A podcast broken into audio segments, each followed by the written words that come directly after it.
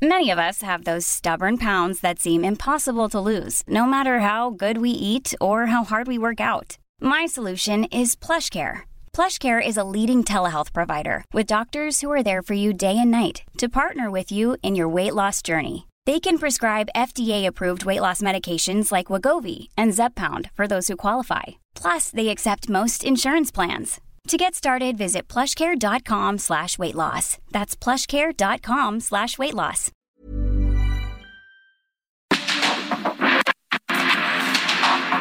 Porque el mundo actual no se entendería sin la economía, las finanzas y los negocios.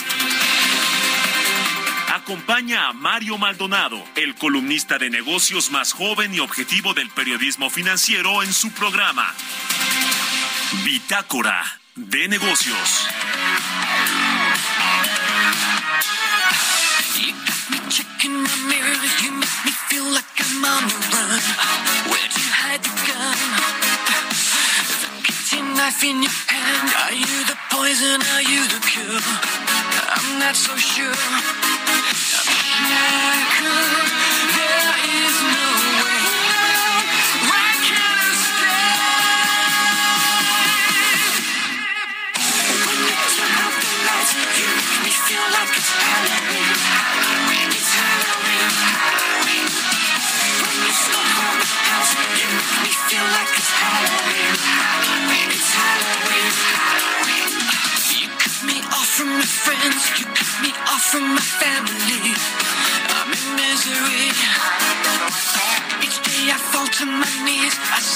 writing is on the wall.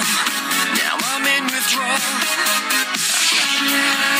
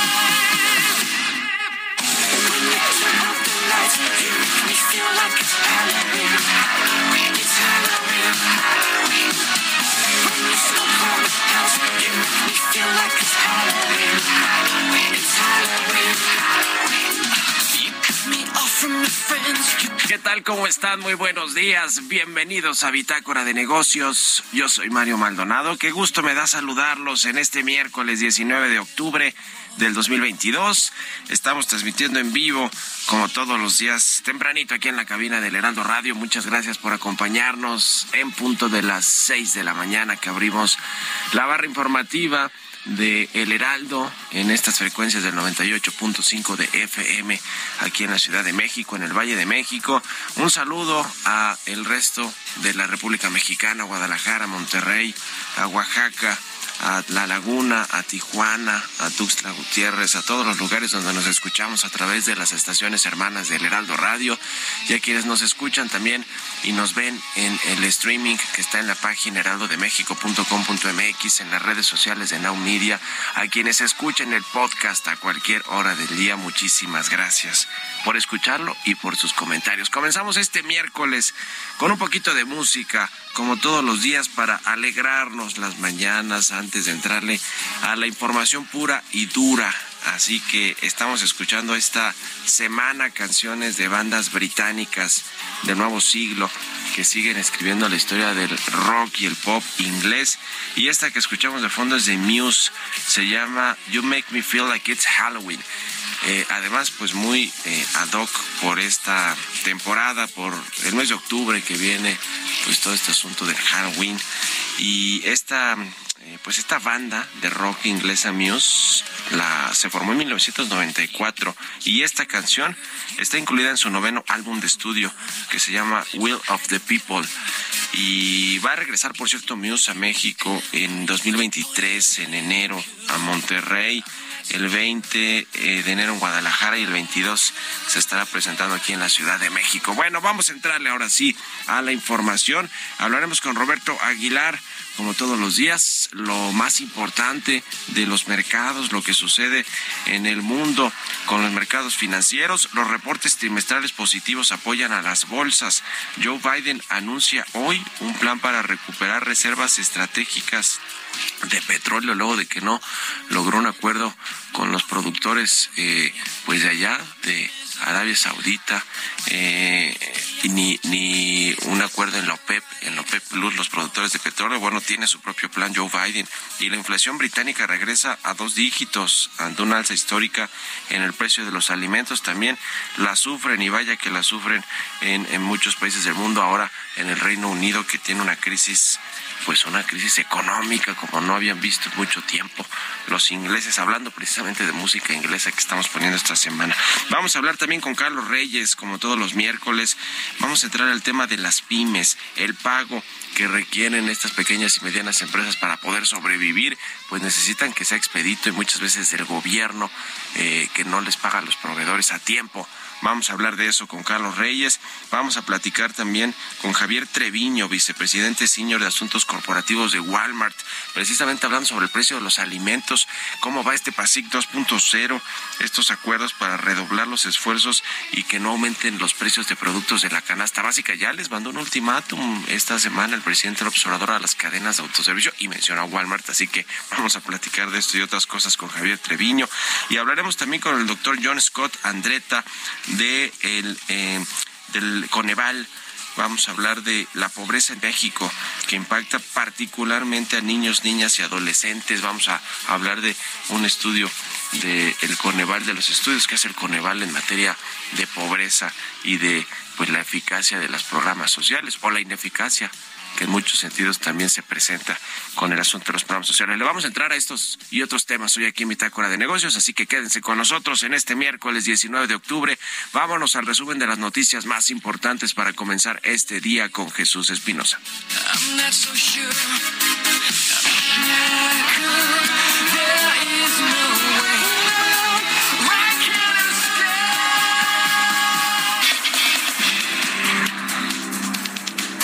Al comparecer ante diputados, Gabriel Llorio, subsecretario de Hacienda, dijo que el próximo gobierno recibirá finanzas sanas y deuda estable. Al día de hoy, México conserva el grado de inversión con perspectiva estable con las ocho agencias que evalúan la posición fiscal de este país. En este sentido, las agencias internacionales muestran confianza en que durante los siguientes dos años de la administración la prudencia macroeconómica y fiscal continuará, lo cual resultará en niveles de deuda pública sostenibles y certidumbre para los inversionistas. Finalmente, el gobierno de México ya se está preparando para que el próximo gobierno reciba un país con finanzas públicas sanas, una deuda con trayectoria estable y los fondos de estabilización con recursos para enfrentar futuros choques presupuestarios. La Comisión de Hacienda y Crédito Público de la Cámara de Diputados aprobó sin ningún cambio y por mayoría el dictamen con proyecto de decreto por el cual se expide la Ley de Ingresos de la Federación del 2023. Ahora pasa a la mesa directiva y se prevé que sea discutido el jueves ante el Pleno. El presidente Andrés Manuel López Obrador sostuvo una llamada telefónica con su homólogo estadounidense Joe Biden para tratar temas de migración, seguridad y cooperación para el desarrollo. El mandatario confirmó que Biden visitará México para participar en la cumbre de América del Norte. En entrevista con Mario Maldonado para Noticias de la Mañana en el Heraldo Televisión, Ricardo Sheffield, procurador federal del consumidor, señaló que tras revisar los precios de los 24 productos de la canasta básica incluidos en el acuerdo de apertura contra la inflación y la carestía, se han encontrado varias cadenas en las que están por debajo del costo establecido entre el gobierno federal y el sector privado y ahí dice que hay muchas que están en 900 y pico de, pesos por abajo de los 1039, pero todavía hay algunas cadenas en algunas ciudades donde no se ha podido llegar al techo de los 1039 y eh, la idea es platicar con ellos qué podemos hacer, cuando estiman que se pueda alcanzar ese precio. El Pleno del Senado aprobó un acuerdo propuesto por la Junta de Coordinación Política para modificar el calendario de comparecencias en el que ya no tendrán que comparecer los titulares de las Fuerzas Armadas este miércoles, tal como se había acordado.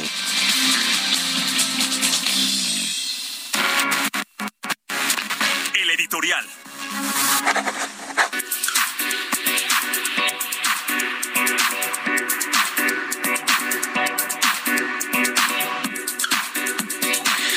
Pues ayer en el Congreso mexicano, en la Cámara de Diputados, aprobó este dictamen de la ley de ingresos.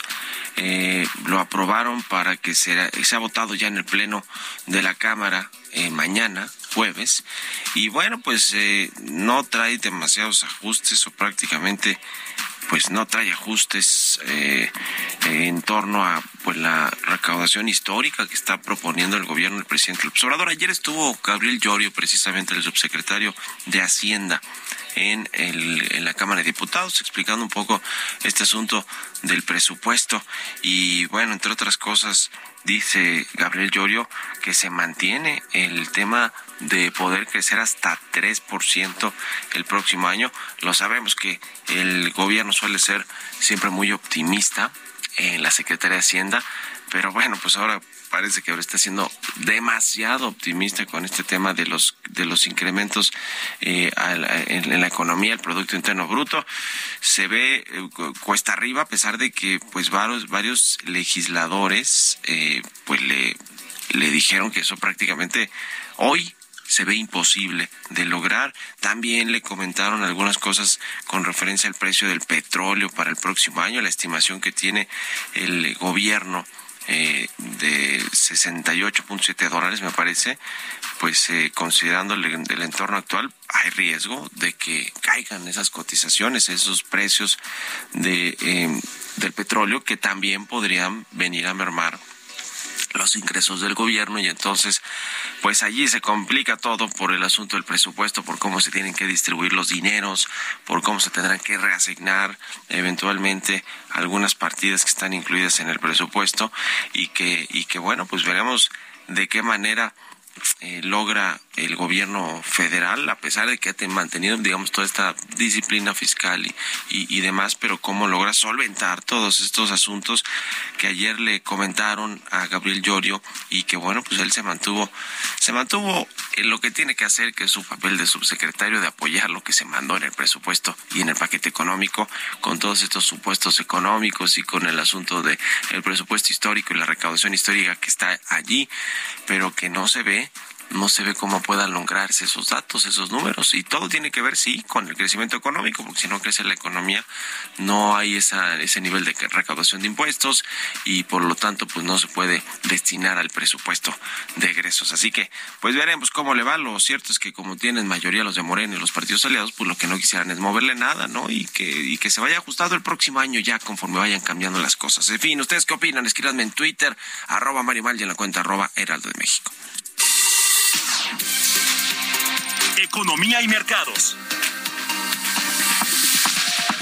Roberto Aguilar ya está con nosotros como todos los días tempranito. Mi querido Robert, ¿cómo te va?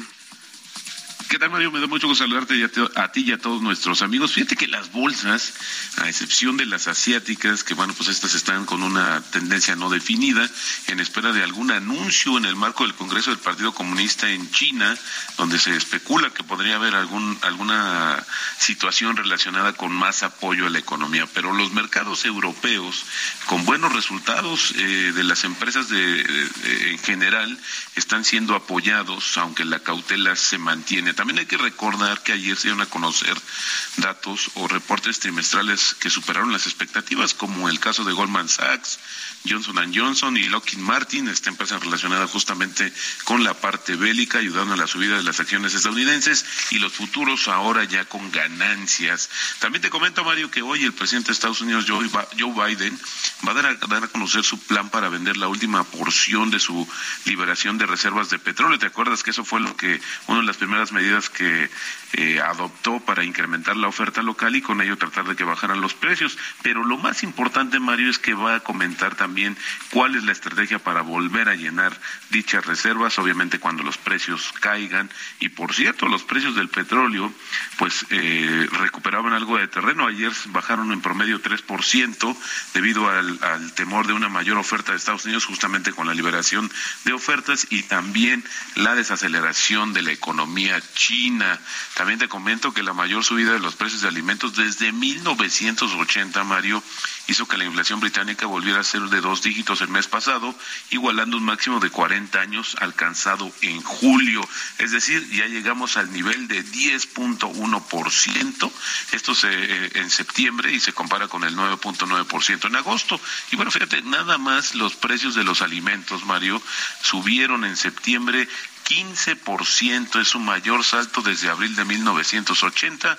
Así es que bueno, pues también los británicos sufriendo no solamente por el té, sino también por la comida.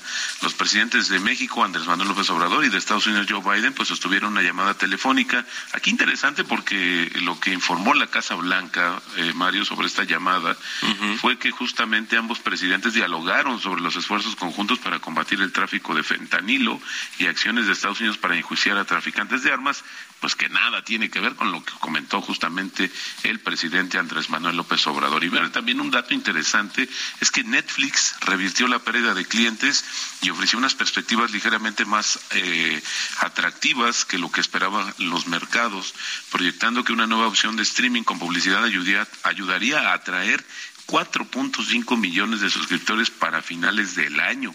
De hecho, Mario, en el tercer trimestre, Netflix eh, agregó 2.4 millones de nuevos suscriptores en todo el mundo, más del doble de lo que se tenía previsto justamente. Y Netflix estimó que sus competidores van a terminar este año con pérdidas operativas combinadas por cerca de 10 mil millones de dólares y esto en comparación con las ganancias anuales que Netflix reportaría entre 5 mil y 6 mil millones de dólares. Pero bueno, pues había que ver porque también las otras plataformas de streaming se están poniendo las pilas literalmente. Y luego los números, un número casi récord de pollos y pavos murieron en el brote de gripe aviar de este año en Estados Unidos. Son más de 47 millones de aves. Interesante porque esta situación de una variante, un nuevo, una forma diferente del virus, pues lo que está haciendo es una gran preocupación y ya también está incrementando los precios, sobre todo del pavo de cara a la mayor demanda de fin de año. El tipo de cambio cotizando en sus momentos en 20.04 y la frase del día de hoy, si me permites, Mario, México tiene una política abiertamente anti-inversión. En el país si es inversión privada se ve mal, pero si es española se ve mucho peor. Esto lo dijo justamente apenas ayer el expresidente Felipe Calderón. Ah, con razón yo iba a decir, oye, suena eso pues muy actual, mi querido Robert. Pero bueno, lo dijo Felipe Calderón, pero es el que es responsable de todos los males de México, ¿no? Dice el presidente. Pues mira, y, y sí, sí, sí, sí, pero al final del día yo creo Y que... de algunos sí, vamos a decir que es la verdad, ¿no? De algunos sí, pero Sí, no de sí, sí. todos. bueno, gracias, mi querido Robert. Nos vemos Al ratito Mario. en la televisión. Muchas. Igualmente sigan a Roberto Aguilar en Twitter, Roberto AH6 con 20. Vámonos a otra cosa. Industria y economía. Ya está con nosotros Carlos Reyes, como todos los miércoles, él es analista económico, conductor. Mi querido Carlos, muy buenos días. Estimado Mario Maldonado, muy buenos días, buenos días al auditorio de Bitácora de Negocios. Oye, Mario, pues en varias ocasiones hemos hablado de la importancia que tiene en nuestra economía las micro, las pequeñas y medianas empresas y cómo influyen en los fundamentales económicos y bueno, que además también lo hemos mencionado que tras la pandemia, la desaceleración, la inflación, etcétera, bueno, pues han visto seriamente afectadas. También, Mario, nos hemos referido a cómo se les ha dejado a su suerte en este, pues en este entorno, ¿no? Pero en días pasados se dio a conocer una buena noticia y a ello me quiero referir el día de hoy, Mario. Es que el pasado 12 de octubre la Comisión de Economía y Comercio y Competitividad de la Cámara de Diputados aprobó una iniciativa. Esta iniciativa se denomina de pronto pago. A través de la misma se reformó el artículo 83 bis del Código de Comercio. Y bueno, la iniciativa en qué consiste, Mario? Esta había sido impulsada desde el 2018 por la Asociación de Emprendedores de México. ¿Y de qué trata? Bueno, pues debemos comenzar antes de ello recordando que uno de los problemas que enfrentan también estas empresas pues es el retraso en el pago de sus facturas, algo que también se agudizó por la crisis. De hecho, a decir de la Asociación de Emprendedores, actualmente las y los emprendedores de México enfrentan plazos de pago de entre 60, 90 y hasta 120 días, incluso mayores, ¿eh? que cuentan a partir de la recepción de las facturas. Y bueno, aunque el proyecto, este proyecto que se aprobó en comisiones en la Cámara de Diputados eh, proponía eh, de alguna forma un plazo de 45 días, cuando se aprobó solamente de 30 días para el pago de las facturas, esto es lo que aprobaron los diputados. En este se detalla que los contratos mercantiles que involucren como parte proveedora a una micro, pequeña y mediana empresa como contraparte, bueno, pues eh, teniendo en esta contraparte a una empresa grande, el plazo máximo será de 45 días, aunque también se considera que puede haber alguna negociación, pero en ningún caso puede superar los 120 días, lo cual es importante porque esto va a tener eh, que las MIPIMES pues van a contar con una mayor liquidez, por ello pues es considerado un avance, aunque todavía falta pasar por el Pleno y también por el, el Senado. En el posicionamiento de la Asociación de Emprendedores, pues se refiere precisamente a un sondeo que realizó el TEC de Monterrey y que me parece muy interesante, Mario Auditorio, que revela que solo el 18% de las MIPIMES a las que no se les ha pagado en el plazo acordado han incurrido en procesos legales para reclamar su pago, pero de estas, fíjate, únicamente el 8% recupera el total de sus facturas,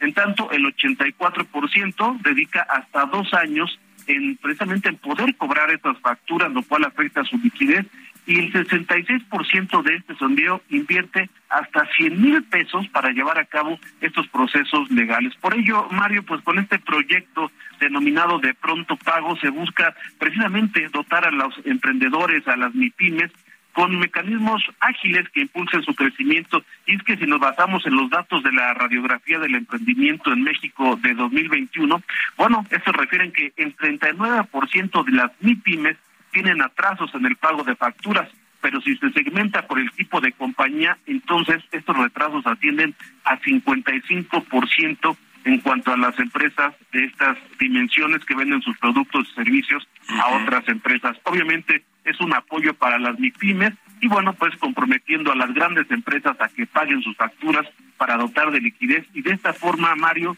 pues desde el Poder Legislativo se puede reactivar la economía quizá una palomita aquí en las Sí. eh, decisiones legislativas para fomentar precisamente la reactivación económica, Mario. Que les paguen a tiempo a las pymes, porque si no, se quedan sin liquidez. Gracias, Carlos. Buenos días, un abrazo.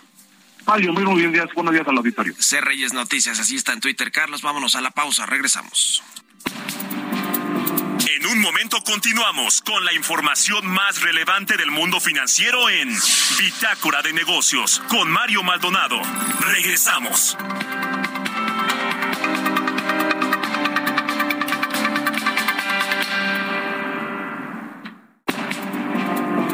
Estamos de vuelta en Bitácora de Negocios con Mario Maldonado.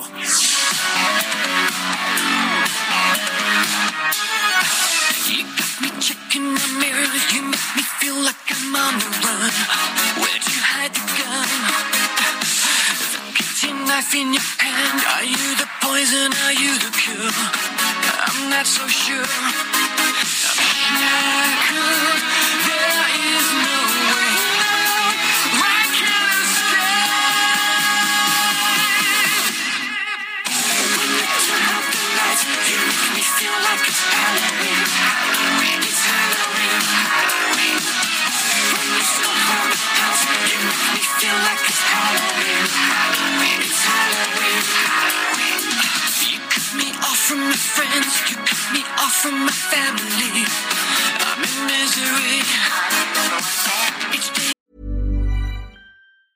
Many of us have those stubborn pounds that seem impossible to lose, no matter how good we eat or how hard we work out. My solution is PlushCare. PlushCare is a leading telehealth provider with doctors who are there for you day and night to partner with you in your weight loss journey. They can prescribe FDA-approved weight loss medications like Wagovi and Zepbound for those who qualify. Plus, they accept most insurance plans. To get started, visit plushcare.com slash weight loss. That's plushcare.com slash weight loss. I fall to my knees. I see the writing is on the wall.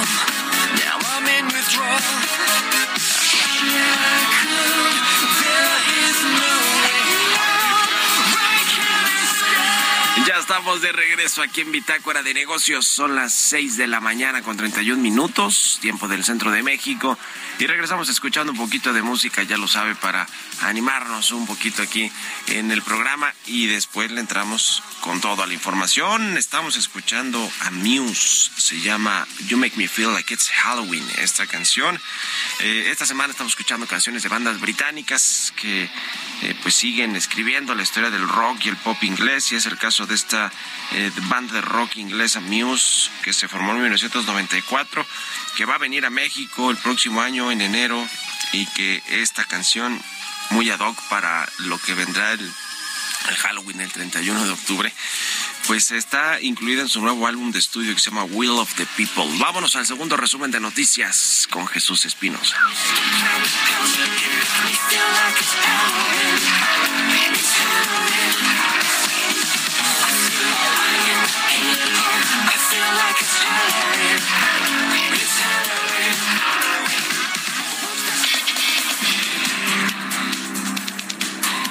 Instituto Mexicano de Ejecutivos de Finanzas consideró que a México ya se le acabaron los guardaditos y la presión que se tiene sobre el gasto público está aumentando cada día, por lo que preocupa que no se alcance la meta de ingresos para 2023. La Asociación Sindical de Pilotos y Aviadores de México señaló que abrir la operación de líneas aéreas extranjeras en destinos nacionales para aumentar la oferta sería desastroso para la aviación nacional. José Gerardo Alonso Torres, secretario de prensa de la ASPA, señaló para el Heraldo de México que no estamos en la posibilidad de competir con las aerolíneas estadounidenses. Andrés Araiza, director ejecutivo de medios de pago de Santander México, indicó que la reducción en la utilización del efectivo en el país ha registrado avances, sin embargo, es necesaria una mayor participación por parte de comerciantes y consumidores. Detalló que las medidas que hasta el momento se han implementado han permitido disminuir los pagos en efectivo, pero también es una cuestión de adaptación. En un entorno de alta volatilidad, con aumentos en las tasas de interés referencial y con ello la incertidumbre sobre la política monetaria de los bancos centrales para hacer frente a la inflación, Jaime Lázaro, director general de fondos de BBVA México, consideró que los mexicanos han aprendido a ganarle a la inflación a través de las inversiones. Entrevista.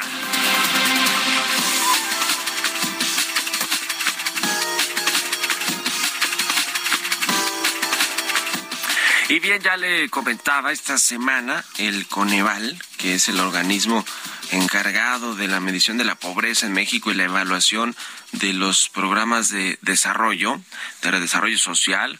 Eh, bueno, pues publicó un estudio en el que da cuenta de cómo está la pobreza por grupos, por grupos poblacionales a nivel municipal. Es un estudio mm, que va del 2010 al 2020, eh, bastante interesante, eh, interesante y no deja de ser pues una radiografía de lo que tenemos en México. Tenemos un país donde pues coexisten los pobres que son prácticamente la mitad del país con eh, pues eh, la clase media y etcétera pero que pues eh, si nos vamos a los detalles sobre los grupos poblacionales que se ven más afectados por esta condición de pobreza pues son los adolescentes, los niños y las niñas de México. Vamos a entrarle a este tema y a, que nos platique más detalles. Vamos a hablar con el doctor John Scott Andreta.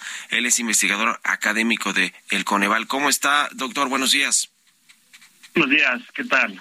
Qué gusto saludarlo. Platíquenos, por favor, más de este estudio que presentaron esta semana, por favor.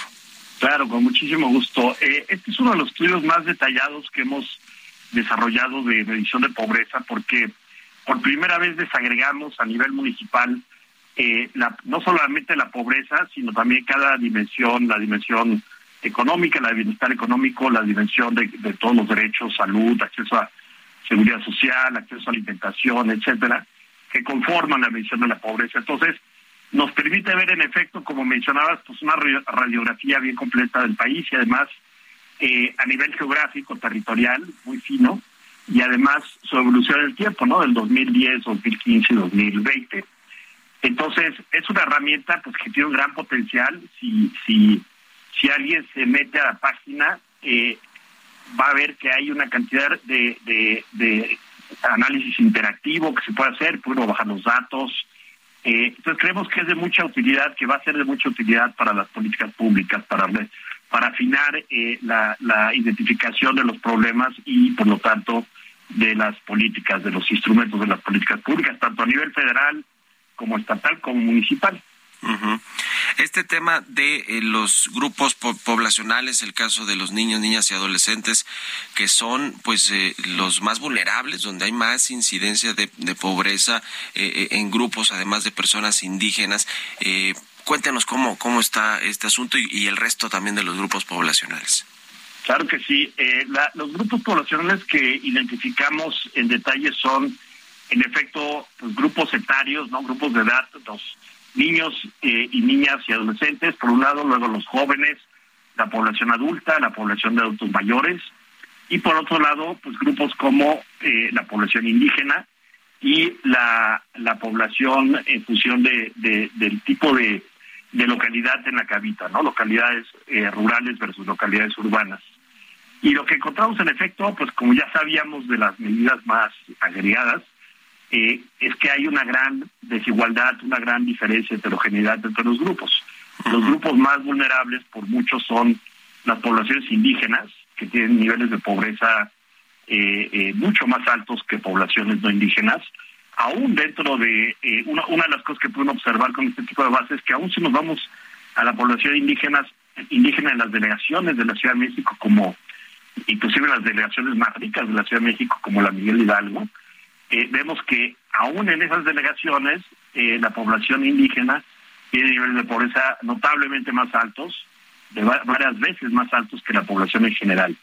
Y luego otro grupo, como, como correctamente mencionabas, bien importante, son los niños y, y, adolescentes, ¿no? Y las niñas y los niños adolescentes, eh, donde también hay una gran vulnerabilidad, ¿no? Las familias con más niños eh, mayores son muchas veces las que sufren mayores problemas de pobreza y retos de acceso a la educación, a la salud, a la seguridad social, a la alimentación. Eh, obviamente en una fase particularmente crítica del desarrollo de, de las personas. Ahora, eh, por, por municipio ya nos mencionaba algunos municipios del Valle de México, pero eh, pues tradicionalmente o históricamente más que tradicionalmente los estados de la República en el del sureste o del sur del país pues suelen ser los los más afectados también en términos de pobreza general pobreza alimentaria y pobreza general y, y, se y se refleja también en este estudio que hacen a nivel municipal, ¿verdad? De, los grupos más vulnerables también están en la mayoría en pues, los estados del sur del país. Claro, claro, claro. Desde luego, eh, si uno ve la distribución, eh, las tasas más altas de pobreza por mucho, eh, y estamos hablando de tasas por encima del 90% en algunos municipios, se concentran en, en los estados, en las regiones del sur sureste del país, en las regiones más de, Oaxaca, de Chiapas, de Guerrero. Eh, ahí es donde vemos, y también algunas comunidades indígenas en otras partes en los estados del norte.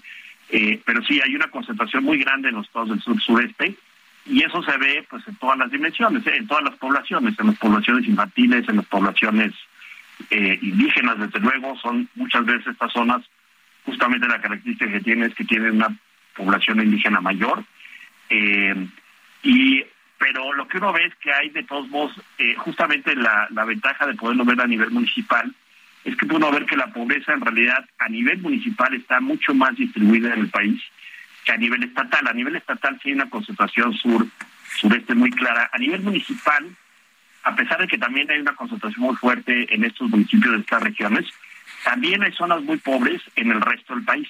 Sí, sí, sí, Eh, sin duda. Eh, ahora pre- preguntarle, eh, doctor, el, el- ¿cuáles son las características? A ver, eh, incluso si nos recuerda un poco de para considerar en, de- en- debajo de esta línea de, de pobreza al- al- a las personas o a la población y, y un poco las características también que que resaltan en este estudio, porque estamos hablando de población rural, es decir, de, de gente que obviamente no tiene acceso a la seguridad social o ac- accesos a los servicios básicos de vivienda, de salud, o para eh, este en, términos de, de, de- de poder adquirir una, una canasta alimentaria. Eh, pero también está la, la población que vive en zonas urbanas, que quizá a lo mejor trabajan en la informalidad, que tampoco tienen acceso a la seguridad social o a los servicios básicos de vivienda. O sea, ¿cómo está el perfil de las personas que están padeciendo y que están, pues, eh, eh, digamos, que, que, que, que podemos ver en este estudio que hicieron? Correcto, desde luego. Eh, eh, una, digo, nada más para recordarle a- al, al público cómo medimos la pobreza en Coneval, Sí. eh, cómo se mide oficialmente la pobreza en México, es básicamente una, una medición multidimensional, al contrario de muchas mediciones de pobreza eh, más antiguas que se concentran en la parte de, los ingresos nada más. Acá consideramos, además de la parte de los ingresos, la parte económica, monetaria, que es bien importante, desde luego, eh, también dimensiones, seis dimensiones sociales críticas, acceso a salud, acceso a educación, acceso a alimentación, acceso a vivienda y a servicios de vivienda de calidad y acceso a eh, seguridad social, no no sé si, si ya mencioné, pero esas son las principales eh, dimensiones que decíamos. Y la razón por la cual la pobreza, como la medimos, es un fenómeno particularmente eh, trágico y costoso socialmente, es porque una persona es pobre cuando sufre de varias dimensiones, eh, re- rezagos en varias dimensiones a la vez. Por ejemplo, una persona es pobre cuando tiene está debajo de una línea de pobreza, o una línea de pobreza extrema, si es pobre extremo, eh, en términos de acceso, de que no puede acceder, por ejemplo, a una canasta básica alimentaria, y además sufre por lo menos una de las otras eh, eh, carencias sociales fundamentales. Y una persona es pobre extrema si sufre tres de esas carencias o más, además de estar, de no poder comprar su canasta alimentaria básica. Entonces, la población en condiciones de pobreza extrema eh, realmente es población en condiciones eh, eh, muy complicadas que hay que atender con políticas múltiples a la vez para poder superar su, su nivel de vida, ¿no? Y lo que lo que encontramos eh, básicamente es que a pesar de que, como ya dijimos, eh, las tasas de pobreza son mucho mayores en las zonas rurales, indígenas del sur sureste del país, en realidad la gran mayoría de los pobres en términos absolutos está en zonas y en, en- municipios urbanos, eh, simplemente porque esos municipios son muy grandes poblacionalmente. Tienen menos proporción, menos incidencia de pobreza, pero por su tamaño tienen mayor número absoluto de pobres. Y eso es bien importante para las políticas públicas. Tienes que dirigir los recursos tanto donde hay altas tasas de pobreza, pero menor población, como además en los municipios que tienen muchos pobres, un número muy importante de pobres. Ujú. Pues qué cosa, muy interesante como siempre. eh, ahí está el, el, eh, todo este análisis o el reporte que ustedes hacen en su en sus páginas y, en- y lo ponemos nosotros en las redes sociales y, y estamos en contacto. Muchas gracias, doctor John Scott Andreta, investigador académico del Coneval, por estos minutos y muy buenos días. Muy buenos días, con mucho gusto. Hasta luego, que esté muy bien. Seis con 44 minutos, vámonos con las historias empresariales. Historias empresariales. La Ciudad de México será sede de la mayor reunión de los líderes de la transformación digital de México, Latinoamérica y del mundo. Es un congreso internacional que se va a realizar en abril del 2023 y nos platica de todo esto Giovanna Torres. En una reunión con representantes de la industria de la tecnología, del turismo y de los medios de comunicación, el comité organizador de ADIMCO México 2023 anunció que la Ciudad de México será la sede de este Congreso Internacional, considerado como la mayor reunión de los líderes mundiales de la transformación digital. Doctor Manuel Martínez Niño, director ejecutivo de Sintel, señaló que la competitividad del sector tecnológico, la innovación en investigación, el elemento disruptor de formar nuevas soluciones a los problemas e inyectarle un dinamismo más acelerado a la economía es la visión de este evento que se efectuará por primera vez en nuestro país. Del 25 al 27 de abril del 2023 se reunirán las más destacadas soluciones tecnológicas para todos los sectores, que permitirá el encuentro presencial para el relanzamiento estratégico con tomadores de decisiones del sector real y de la sociedad. Al participar como representante del Gobierno de la Ciudad de México, la titular de la Secretaría de Turismo de la Ciudad de México, doctora Natalie Desplas Puel, dio la bienvenida a esta iniciativa que busca potenciar la industria del turismo y las convenciones en la capital de la República Mexicana. Martínez Niño detalló que los mismos organismos que respaldan a este Congreso en Colombia también impulsarán la organización en la Ciudad de México, como es el caso del Banco Interamericano de Desarrollo, la Organización de Estados Americanos, el Banco Mundial, la Unión Europea y la Unión Internacional de Telecomunicaciones, además de otras organizaciones mexicanas líderes en el sector. Para Bitácora de Negocios, Giovanna Torres.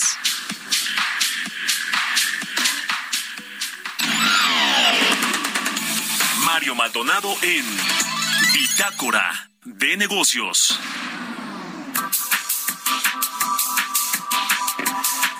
Y bien, ya le decía, vamos a platicar con Javier Treviño. Él es vicepresidente senior de Asuntos Corporativos de Walmart, a quien me da gusto saludar. ¿Cómo estás, Javier? Muy buenos días. Hola Mario, muy buenos días, qué gusto estar contigo de nuevo. Muchas gracias como siempre por estos minutos para Bitácora de Negocios. Eh, eh, cuéntanos un poco cómo va este asunto que hicimos tocar base contigo para platicar sobre el PASIC 2.0, los acuerdos que hicieron eh, con el gobierno del presidente Andrés Manuel López Obrador en términos de que no aumenten el precio de los productos. Ustedes, en el caso de Walmart, pues son una un distribuidor final de los productos, pero obviamente pues hay toda una cadena, ¿no? Que va desde, desde la producción de alimentos y todo lo, todos los procesos que, que, pasan hasta que se distribuyen finalmente en el caso de ustedes en los autoservicios. Cuéntanos un poco en términos generales de lo que se acordó y de cómo va, cómo va el asunto. Sí, correcto. Mira, Mario, ayer eh, estuvo por aquí la, la presidenta de Walmart Internacional, Judith McKenna, para venir a reuniones que se van a llevar a cabo eh, del Consejo eh, de Walmart y se aprovechó la visita para llevar a cabo pues una una visita al presidente de la República eh, para reiterarle pues el compromiso de Walmart de trabajar junto con el gobierno de México en este plan eh, pues antiinflacionario este plan contra la carestía o en la segunda versión del PASIC eh, nuestro compromiso eh, lo habíamos firmado este, para poder participar. Todavía no se emite, todavía no se publica el decreto por parte del gobierno federal con los detalles eh, de este del acuerdo que se firmó hace un par de semanas. Pero el compromiso de Walmart, pues eh, ya se adquirió y se está cumpliendo.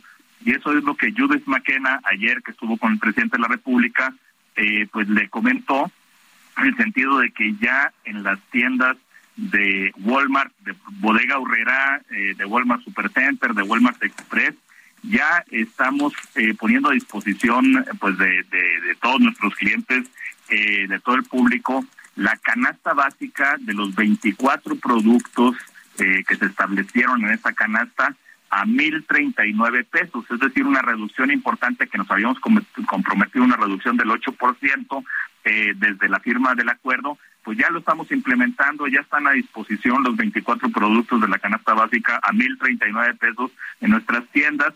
Y es importante esto porque, bueno, pues tenemos confianza en que vamos a seguir trabajando en este programa y queremos colaborar. Eh, sin embargo, pues esto, esto eh, requiere la colaboración de todos, no solamente de los distribuidores, sino también de los productores. Y ojalá que eh, vayamos avanzando en esta tarea una vertiente importante del acuerdo, Mario, pues es esta decisión del gobierno de abrir la frontera a la importación de alimentos. Eh, ojalá que, se pueda implementar rápidamente para que podamos aún así eh, pues bajar todavía más los precios, eso sería muy buena noticia. Eh, el presidente recibió muy bien la visita de Judith McKenna, de la presidenta de Walmart Internacional, ahí en Palacio Nacional. Estuvo el secretario de Hacienda, la secretaria de Economía y el procurador del consumidor. Y ahí es donde, bueno, pues eh, ellos pudieron darse cuenta de que Walmart está cumpliendo desde ahora anticipadamente, antes de que se publique el decreto, ya estamos cumpliendo nuestras tiendas y queremos apoyar este programa del gobierno. Entonces fue una buena una buena reunión con la presidenta internacional de, de Walmart, ya nos decías Judy, eh, Judith McKenna, que se reunió con el presidente López Obrador. ¿Qué, ¿Qué, nos cuentas, digamos, además de lo que comentó el presidente, qué, qué le dijo, qué, en qué tono, digamos, fue esta, esta relación y una, conversación? Una reunión muy amable, la verdad es que eh, de muy buen ánimo y, y sobre todo eh, muy constructiva. Y además, Judith McKenna le, le, le comentó al presidente que además de nuestro esfuerzo para poder pues bajar los precios en esta canasta este, de productos básicos de los 24 productos, estamos trabajando en otras iniciativas de Walmart muy relevantes, Mario, muy importantes lo que estamos haciendo en materia de conectividad eh, a través de nuestras tiendas con, eh, con todo este sistema de internet y telefonía de bodega obrera que se llama Byte, eh, en el cual pues eh, nuestros clientes pueden eh, adquirir los sistemas de telefonía e internet a muy buenas eh, muy buenos precios realmente este y en todo el país. Tú tú recordarás Mario que eh, Walmart y Bodega Herrera pues eh, tenemos alrededor de 2.800 tiendas en todo el país. Estamos en todos en todo el territorio nacional en casi 700 municipios. Eh, es una presencia importante. Entonces la, la, el, el, hecho de que estemos trabajando junto con Altan Redes, lo cual fue muy re relevante para el presidente, porque tú recordarás que bueno pues ahora el TAN Redes está siendo administrado también por este pues eh, por, por, el gobierno nivel de la Secretaría sí. de Hacienda no uh -huh. en, entonces ahí Walmart es el cliente principal de Altan Redes y estamos trabajando vamos adelante dotando de, de telefonía internet pues a, a, a, millones de mexicanos otro programa importante que Judith McKenna le comentó al presidente pues es nuestro programa de membresías en materia de salud que va a poder apoyar a la población eh, y a las familias de más escasos recursos con membresías de salud para que puedan tener consultas en las en las clínicas dentro de nuestras tiendas y tengan acceso a, a, a, descuentos en las farmacias dentro de Bodega Urrera y de, de, Walmart. Otro programa importante que Judith le comentó al presidente fue eh, lo que estamos trabajando en materia de remesas. Ya sabes que para el presidente lo ha comentado en muchas ocasiones, que año se esperan 60 mil millones de dólares en remesas, están mandando nuestros paisanos de Estados Unidos a sus familias en México. Bueno, pues quienes lo hagan a través de Walmart van a, a, a realmente a, a, beneficiarse de una reducción importantísima en las comisiones que pagan. Ay, casi es una es una comisión de dos dólares cincuenta en lugar de siete, como les están cobrando en otras partes, y eso significa que las familias de los mexicanos que viven allá, las familias que están acá en México, pues pueden tener más ingreso disponible para poder utilizarlo lo que, lo que ellos quieran si lo hacen a través eh, de, del, del sistema de Walmart. En fin, hay programas importantes que en materia de sustentabilidad, programas de la Fundación Walmart en donde estamos apoyando a pequeños productores, eh, ya se han apoyado alrededor de 25 mil familias, uh -huh. pequeños productores para que puedan ser capacitados y entrenados para que puedan producir mejor en, en, en los productos agrícolas yeah. que son comprados por las tiendas de, de Walmart también. Además sí. de nuestro trabajo en los bancos de alimentos, estamos trabajando con alrededor de 110 bancos de alimentos en todo el país. Sí. Es un esfuerzo muy importante para que llegue también a quien más lo necesite. Entonces, muy todas bien. estas eh, iniciativas se las comentó eh, Judith McKenna al presidente eh, y a los secretarios de Hacienda y Economía y estuvieron pues muy muy satisfechos con el trabajo que Walmart está haciendo en todo el país. Ya, pues muy oportuna la visita de la presidenta internacional de Walmart, sobre todo porque el presidente Observador se refirió esta misma semana a las cadenas de autoservicio y al y al PASIC 2.0 y los acuerdos eh, con estos productos de la canasta básica. Muchas gracias, estimado Javier, te mando un abrazo y muy buenos días. Gracias, Mario. Fuerte, fuerte abrazo. Buenos días. Igualmente, es Javier Treviño, vicepresidente senior de Asuntos Corporativos de Walmart. Con esto nos despedimos. Muchas gracias por habernos acompañado este miércoles aquí en Bitácora de Negocios. Se quedan en estas frecuencias del Heraldo Radio con Sergio Sarmiento y Lupita Juárez. Nosotros nos vamos a la televisión, al canal 8 de la televisión abierta, las noticias de la mañana. Y nos escuchamos aquí mañana tempranito a las 6. Muy buenos días.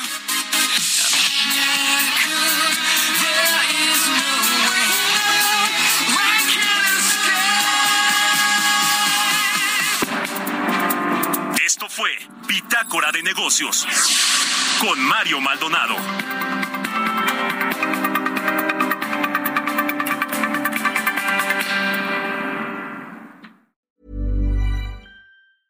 Mom deserves the best, and there's no better place to shop for Mother's Day than Whole Foods Market. They're your destination for unbeatable savings, from premium gifts to show-stopping flowers and irresistible desserts. Start by saving 33% with Prime on all body care and candles. Then get a 15-stem bunch of tulips for just $9.99 each with Prime. Round out Mom's menu with festive rosé, irresistible berry chantilly cake, and more special treats. Come celebrate Mother's Day at Whole Foods Market.